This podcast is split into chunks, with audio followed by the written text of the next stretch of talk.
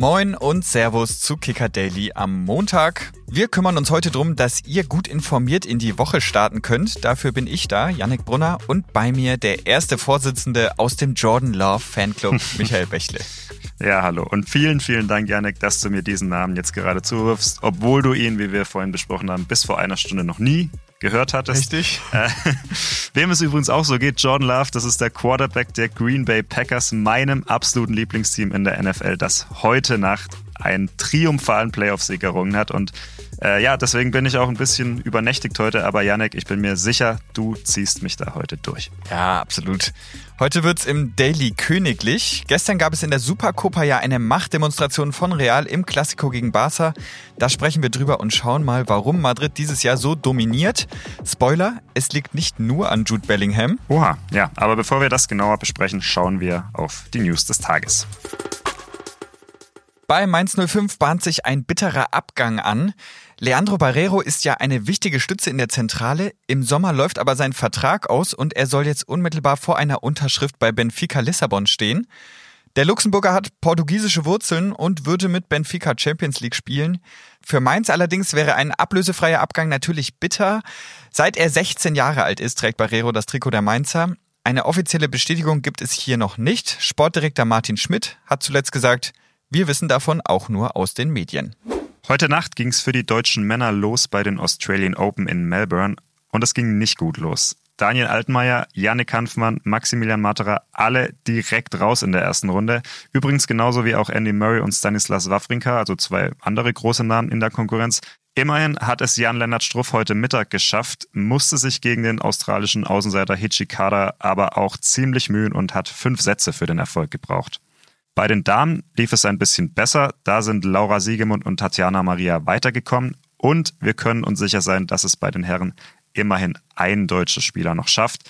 Denn Alexander Zverev trifft morgen im direkten Duell auf seinen Landsmann Dominik Köpfer. Felix Brüch strebt ein Comeback an. Wir erinnern uns, der Schiedsrichter hatte sich Ende November einen Kreuzbandriss zugezogen und das ausgerechnet in dem Spiel, in dem er den Rekord von Wolfgang Stark eingestellt hat für die meisten Bundesliga-Einsätze eines Schiedsrichters, nämlich im 344. Bundesligaspiel. Und natürlich war dann erstmal unklar, ob Brüch nochmal zurückkommt. Er ist ja auch schon 48 Jahre alt. Jetzt hat er in einem Gespräch mit der Frankfurter Allgemeinen Zeitung gesagt, meine Motivation und mein Wille, wieder in der Bundesliga zu pfeifen, ist groß. Ja, und wenn er dann tatsächlich nochmal sein Comeback feiert, wäre er dementsprechend logischerweise der alleinige Rekordhalter. Kreuzbandriss mit 48 zuckt man ja schon ein bisschen zusammen immer. Und es ist ja auch noch gar nicht so lange her, da wäre das überhaupt nicht möglich gewesen, dass er überhaupt noch pfeift. Stichwort Altersgrenze des DFB. Die ist ja aber inzwischen abgeschafft. Deswegen könnte Brüch den Rekord tatsächlich nochmal angreifen. Ja, er muss sich aber auf jeden Fall noch gedulden. Die OP ist erst sechs Wochen her. Er klang aber jetzt in dem Interview recht zuversichtlich. In der Zwischenzeit wird Brüch als Videoassistent zum Einsatz kommen. Hm, das stelle ich mir jetzt wiederum ein bisschen so vor ähm, wie wenn man sich früher so in den Schulferien das Bein gebrochen hat. Also dann wird es so Frühling, die anderen Schiedsrichterkollegen spielen und toben draußen auf der Wiese in ja. der Sonne und äh, ja, Felix Brüch muss im Keller sitzen in Kölner. An dieser Stelle natürlich gute Besserung, gute Genesung, Felix Brüch. Wir müssen mal wieder nach Saudi-Arabien schauen. Ja, müssen, weil wir, glaube ich, alle lieber darüber geredet hätten, wie Real Madrid und der FC Barcelona in der spanischen Supercopa gestern in Spanien gegeneinander gespielt haben. War aber nicht so. Stattdessen hat der Classico im Finale dieses Final Four Turniers in Riyadh stattgefunden. 4 zu 1 hat Real Madrid gewonnen und wir wollen jetzt sprechen über dieses Spiel und über die Konsequenzen dieses Spiels mit unserem Experten für Real Madrid, Niklas Baumgart. Niklas, schön, dass du am Start bist. Hi, freut mich. Ja, dann ähm, starten wir doch gleich mal rein. Wie lässt sich denn dieses deutliche Ergebnis gestern im Klassiko erklären? Was waren aus deiner Sicht die Gründe für diese, ja, man kann schon sagen, Abreibung, die der FC Barcelona erhalten hat? Es kam eigentlich äh, die beiden aktuellen Zustände der beiden Vereine so richtig zum Tragen und das in einer relativ extremen Form.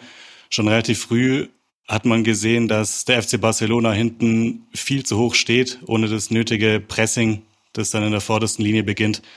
Und da hat Real Madrid dann äh, nicht nur kontern können, sondern manchmal auch normale Angriffe fahren können, die dann wie Konter ausgesehen haben.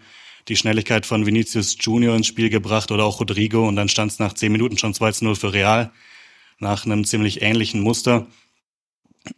Und grundsätzlich, dass es auch nach den 90 Minuten bei einem 4 zu 1 wirklich äh, ein verdientes, auch in der Höhe, durchaus verdientes Ergebnis war, liegt dann daran, dass es bei der Einmannschaft bei Real gerade richtig gut läuft, was sich auch in der Formkurve der einzelnen Spieler niederschlägt. Und beim FC Barcelona ist es so ziemlich das Gegenteil. Also der Moment hätte für Real nicht viel günstiger sein können, auch wenn es eine große Belastung ist, jetzt hier noch so ein kleines Vier-Team-Turnier reinzuquetschen. Und für den FC Barcelona nicht viel schlechter. Ja, jetzt ist Barca ja letzte Saison mit zehn Punkten Vorsprung auf Real Meister geworden. Aktuell ist jetzt Real schon sieben Punkte vor Barca. Dazu jetzt dieses Spiel. Was ist denn da passiert, dass das so umgeschwungen ist, dass diese beiden Mannschaften jetzt gerade so viel trennt? Bei Real ist es so, wenn man jetzt schaut, als Real ausgeschieden ist im Champions League Halbfinale letzte Saison gegen Manchester City. Man City war für alle anderen Mannschaften in der letzten Saison zu viel. Aber das lag dann vor allem an so Dingen wie die Fitness der Spieler, die Form der Spieler und auch so eine gewisse Kadertiefe, zumindest qualitativ. Und die Dinge, die stimmen gerade wieder. Real hatte jetzt große Verletzungssorgen, aber die betroffenen Leute sind äh, zu größten Teilen zurück, sei es ein Kamavinga, auch Chouameni, Vinicius. Und die Spieler, die haben jetzt genau zu einem günstigen Zeitpunkt, wenn man es jetzt auf diese Spiele, auf diese, auf diesen Titel bezieht, wieder eine wirklich gute Form gefunden. Und das gilt auch für die ersten zwei, drei Leute, die von der Bank kommen. Und das ist natürlich ein wahnsinniger Luxus. Bei Real läuft's, weil es bei den einzelnen Spielern richtig gut läuft. Und das nicht nur von eins bis elf, sondern eben auch von zwölf bis 15 oder 16. Und beim FC Barcelona, der hat letztes Jahr wirklich verdient und sehr souverän die Meisterschaft gewonnen. Vor allem durch eine große Intensität. Also es war jetzt nicht das brutal spielstarke Barca aus äh, Xavis Spielertagen. Das betont er auch immer selber wieder. Wir sind nicht das Barcelona von 2010, sondern dass wirklich viel Intensität gefordert wird und die beginnt äh, mit einem extremen Pressing ganz vorne, auch Gegenpressing und dann steht dieses ganze Konstrukt sehr hoch. Das Konstrukt stand auch gestern sehr hoch, aber das Pressing war nicht mehr so da. Das liegt zum einen auch an verletzungsbedingten Ausfällen, wie zum Beispiel Gavi, der dann sehr entscheidender Spieler in diesem Pressing von Barca auch in der letzten Saison war, ein großer Auslöser, Initiator. Und er fehlt. Das merkt man wirklich. Und es fehlt auch bei Spielern, die letztes Jahr formstärker waren oder dieses Jahr formstärker sein müssten. Die Form, das ist so ein bisschen Spiegelbild von Real. Da steht äh, nicht nur Xavi immer wieder in der Kritik, sondern auch äh, die Spieler, die er da besser nicht aufstellen sollte, nur weil vielleicht der Name groß ist, aber die Form gerade nicht stimmt. Das gilt auch für einen Robert Lewandowski, der zwar gestern sehr sehenswert getroffen hat, ansonsten in letzter Zeit aber weniger. Auch ein Joao Felix oder Rafinha oder wie sie alle heißen. Ja, Niklas, du hast ja heute, bevor du bei uns warst, auch schon ein bisschen was gearbeitet. Du hast einen Text geschrieben, den ihr auch alle schon lesen könnt in unserer App mit dem Titel Bellingham ist nur noch einer von vielen. Erklär uns doch mal, warum ist Bellingham bei Real Madrid gerade nur noch einer von vielen, nachdem er ja so ein bisschen The Chosen One war zu Beginn der Saison? Ja, mit der Überschrift, da habe ich natürlich ein bisschen kokettiert. Es ist jetzt nicht so, dass Bellingham auf einmal menschelt und echt nachgelassen hat. Zwar trifft er nicht mehr so extrem oft, wie er das in der Saisonanfangsphase gemacht hat, aber seine Leistung ist nach wie vor sehr stark. Er tut brutal viel jetzt jenseits der Anzeigetafel. Zum Beispiel hat er gestern das Eier früh 1 zu 0 durch äh, Vinny Junior sehr stark vorbereitet, ein toller Pass. Aber es ist einfach so, dass Real jetzt nicht mehr so auf Bellingham angewiesen ist, wie das in den ersten Monaten dieser Saison war weil jetzt einfach auch andere wichtige Spieler zeigen, dass sie wichtige Spieler sind. Die ganzen Leute, bei denen es jetzt auf einmal gleichzeitig läuft, die entlasten natürlich einen Bellingham. Und dadurch ist er jetzt quasi in Anführungszeichen nur noch einer von vielen, weil Real aktuell wirklich mehrere Spieler hat, die so ein Spiel dann auch entscheiden können. Siehe jetzt äh, der von der Verletzungspause zurückgekehrte Vinny Junior mit einem Dreierpack. Das ist äh, eine Luxussituation. Ja, du sprichst Vinicius Junior an, jetzt mit einem Dreierpack, äh, stand gestern extrem im Fokus. Du hast auch schon gesagt, er war vor Weihnachten länger raus. Was unterscheidet denn Real Madrid mit Vini Junior von Real Madrid ohne Vini Junior? Er ist natürlich ein Spieler, der selbst gestern noch relativ schlampig gespielt hat, teilweise in der letzten Aktion vorm Tor, aber der sich das äh, erlauben kann, weil er einfach äh, sieben, acht Mal pro Spiel durch seine unfassbare Geschwindigkeit, durch seine Dribbelstärke durchbricht. Das heißt, er muss gar nicht der effizienteste aller Spieler werden, um trotzdem in jedem Spiel für ein bis drei Torbeteiligungen gut zu sein. Wenn Real sich formiert auf dem Platz, sieht es mit Vinicius, obwohl es inzwischen eine Doppelspitze ist, unter Ancelotti immer noch mal ein bisschen flügellastiger aus, vor allem auf der linken Seite. Da wird das Spiel ein bisschen breiter, aber es ist vor allem der Faktor äh, Schnelligkeit, permanente Schnelligkeit. Er läuft ja unermüdlich immer und immer wieder auf seinen Gegenspieler oder auf mehrere Gegenspieler zu. Und äh, das schafft natürlich auch Räume dann für seine Mitspieler wie Rodrigo, wie auch Bellingham aus der Tiefe. diese Schnelligkeit, diese extreme Schnelligkeit, die hat sonst so keiner am Kader und die ist einfach ganz schwierig zu verteidigen. Ja, gehen wir mal von der Supercopa zur spanischen Liga. Im Titelkampf in der Liga ist ja momentan Girona so ein bisschen der größte Konkurrent. Und die haben jetzt auch nur 0 zu 0 gegen den abgeschlagenen Tabellenletzten Almeria gespielt. Sind das die ersten Anzeichen, dass Real sich dieses Jahr vielleicht nur selber schlagen kann? Auch in der Liga?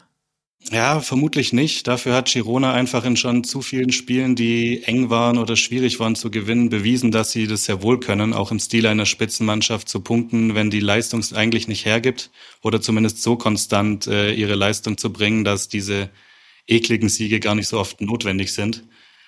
Es muss Real immer noch mindestens einen Punkt holen, um jetzt im Nachholspiel dann wieder Tabellenführer zu sein, das jetzt nach wirklich einer halben Ligasaison Girona mit einem echt gut performenden Real Madrid auf Augenhöhe mithält, ist eigentlich ein Zeichen dafür, dass man sie wirklich alle spätestens jetzt ernst nehmen muss. Ich würde sagen, Real ist der Favorit, aber der ärgste Meisterkonkurrent dieses Jahr ist Stand jetzt und wirklich seit Monaten in Girona. Dann lass uns mal zum Abschluss noch auf die Champions League schauen, also den Wettbewerb äh, für Real Madrid. Da wartet jetzt erstmal RB Leipzig im Achtelfinale. Da ist Real, glaube ich, müssen wir nicht drüber diskutieren, klarer Favorit. Letztes Jahr gab es dann ja im Halbfinale dieses deutliche 0 zu 4 gegen äh, Man City, was scheinbar übermächtig war. Wie würdest du denn jetzt dieses Jahr die Chancen von Real einschätzen in diesem Wettbewerb? Ähm, auch wenn man vielleicht wieder auf Man City trifft. Ist man dann gewappneter? Ich würde sagen, ja, man ist gewappneter durch das klassische auf sich selbst schauen, wie vorhin erwähnt, mit äh, Form, Fitness und auch Kadertiefe in der Qualität, dass Real einfach Stand jetzt besser dasteht als zum Zeitpunkt des Halbfinals der Vorsaison. Real ist körperlich fitter. Real hat mehrere Spieler, die Real auch anführen können. Und in der Champions League, da müsste man vielleicht eher sagen, kann sich Real da nur selber schlagen, weil Real da immer wieder zu, zu Leistungen imstande ist, die man äh, ihnen jetzt vielleicht gar nicht zutrauen würde. Wobei man so langweilig es ist, vielleicht wirklich äh, von Spiel zu Spiel denken sollte. Leipzig ist eine Mannschaft, die Real in der Champions League letztes Jahr geschlagen hat, in Leipzig mit 3 zu 2, was äh, auch daran lag, dass Real zum Zeitpunkt dieses Spiels schon fürs Achtelfinale qualifiziert war. In der Gruppe sind die aufeinander getroffen. Und Leipzig ist intensiv im Spiel und kann umschalten und sehr schnell umschalten. Openda zum Beispiel ist ein Spieler, der sehr gefährlich ist für Reals immer noch verletzungsgebeutelte Abwehr. Die Innenverteidigung ist neben Torwart Courtois so die Achillesferse, was, was die Fitness im Kader angeht. Das heißt, erstmal Leipzig schlagen, nicht irgendwie denken, man, man hätte jetzt quasi das Viertelfinalticket sicher. Toni Groß hat auch in seinem Podcast erzählt, dass äh, Leipzig neben PSG so der, der zweit oder einer der beiden unangenehmsten Gegner ist, die es im Achtelfinale hätte geben können. Dann nehmen wir dich mal beim Wort und äh, schauen, was Real Madrid weiter in dieser Saison fabrizieren wird. Vielen Dank dir, vielen Dank für die spannenden Einblicke. Wir werden es weiter verfolgen und ich würde sagen, sehr gelungenes Debüt. Vielen Dank. Danke auch, hat sehr viel Spaß gemacht. Bis zum nächsten Mal. Ciao, ciao.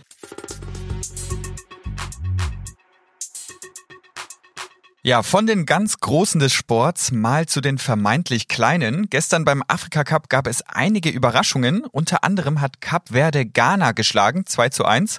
Und in derselben Gruppe hat Rekordsieger Ägypten erst ganz spät überhaupt ein Unentschieden gerettet gegen den absoluten Außenseiter Mosambik. Und um die Kräfteverhältnisse da mal zu verdeutlichen, auf der einen Seite spielt Mo Salah, einer der besten afrikanischen Fußballer aller Zeiten, Champions League Sieger. Und auf der anderen Seite stürmt unter anderem der in Deutschland geborene Stanley Ratifo. Der spielt in der fünften Liga bei Pforzheim. Also sensationeller Punktgewinn, muss man sagen. Obwohl sie es ja sogar fast gewonnen hätten, Micha, ne? Ja, war am Ende ein bisschen unglücklich. Elfmeter in der Nachspielzeit gab es da noch. Wir haben ja in der Redaktion gestern schon alle ein bisschen mitgefiebert. Man hat ja dann doch das, das kleine Herz für Außenseiter. Ja. Und äh, ja, Mosambik ist erst zum fünften Mal überhaupt dabei beim Afrika Cup und die hatten halt noch nie gewonnen, haben sie jetzt leider immer noch nicht. Aber ich würde sagen, was reden wir hier im Nürnberger Schneetreiben darüber, wenn wir doch jemanden haben, der gestern sogar bei diesem Spiel im Stadion war in Abidjan unser Kicker-Kollege Martin Rosa gibt uns mal ein paar Einblicke, was da gestern los war bei dieser Fast-Sensation. Man merkte richtig im Stadion, wie die Stimmung kippte. Am Anfang feierten noch alle Mo Salah, den großen Superstar und Ägypten. Doch spätestens mit dem 2 zu 1 drehte sich die Stimmung. Die Fans standen nun hinter dem großen Underdog Mosambik und feierten diesen bis zum Ende an. Doch dann das kleine Drama. In der 90. Minute VAR Videobeweis, Elfmeter für Ägypten Mo Salah behält die Nerven, hat etwas Glück vom Innenpfosten, prallt der Ball rein. Vorher hatte der Keeper von Mosambik noch gebetet, während des Videobeweises, dass es keinen Elfmeter geben würde. Auch im Stadion hätte man eine Stecknadel fallen hören. Ja, sehr geil irgendwie. Diese unmittelbaren Einblicke direkt aus der Elfenbeinküste. Du fliegst ja nächste Woche auch runter, Mhm. richtig? Ihr verpasst euch aber knapp, wenn ich das richtig im Kopf habe. Genau, Martin ist dann wieder da. Ich flieg zur K.O.-Phase äh, nächsten, nächste Woche Samstag für den Kicker zum Turnier und bin dann aber bis zum Finale vor Ort und ja, bin dann mal gespannt, wie viele weitere Überraschungen es noch gibt. Ging ja ganz gut los. Ja, stark. Da rufen wir dich sicher auch mal an. Gerne. Diese Woche bleibst du uns aber noch erhalten beim Daily. Morgen sind erstmal Matthias und Freddy für euch da. Macht's gut und schönen Feierabend. Ciao, ciao.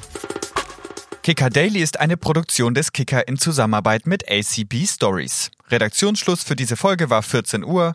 Abonniert den Podcast, um keine neue Folge zu verpassen.